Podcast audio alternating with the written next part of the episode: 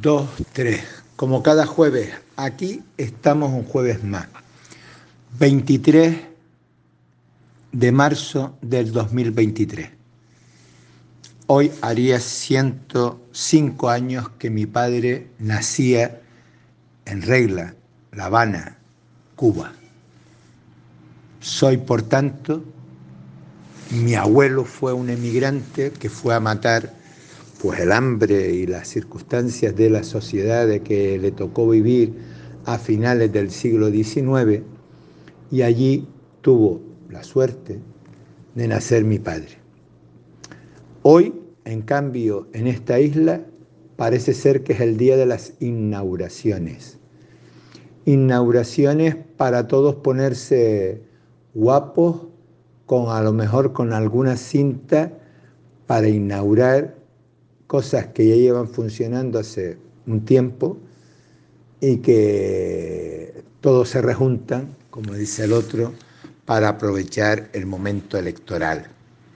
El momento de a lo mejor no evaluar algunas cosas que van bastante mal. Por ejemplo, la ley de dependencia, sin ir más lejos, tenemos una lista cortísima en Fuerteventura y no se da prisa en evaluar para dar incluso respuesta a esos usuarios que sí tienen determinado tipo de recursos en estos momentos aquí. Pero como todo es un robo y un revolutum, pues nos cogen en las mismas circunstancias, islas como Gran Canaria y Tenerife, donde las circunstancias de la prestación de valoración de discapacidad de, dependencia es más que lenta. Están a años luz. Mi información en estos momentos que Fuerteventura está a noviembre del 22. Probablemente a la fecha que estemos habrán 10 o 12 solicitudes, a lo mejor no hay ni más, que las podríamos tener al día y con respuestas inmediatas a la ciudadanía.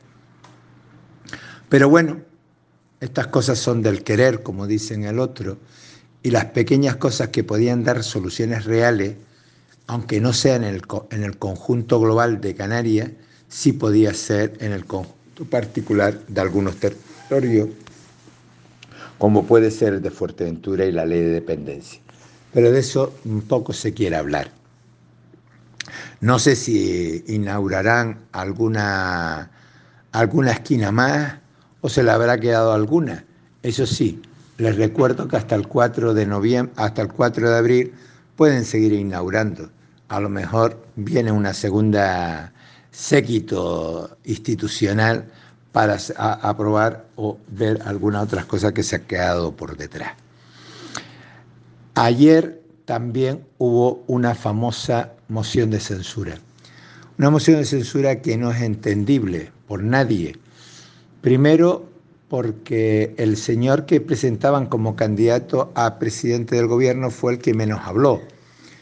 Eh, y fue eclipsado incluso entre su filosofía y su planteamiento por la que firmaban la moción de censura, el partido que Vox era quien firmaba la moción de censura y el, gran parte del porcentaje de opinión del posible candidato a la presidencia del gobierno, pues no tenía nada que ver, porque él defendía pues, eh, a las mujeres, defendía el cambio climático, defendía eh, los estatutos de autonomía y todo este tipo de historias que ese partido de Vox niega rotundamente. Eso sí, se presentan a las elecciones para tener eh, esa potestad de, estar ahí.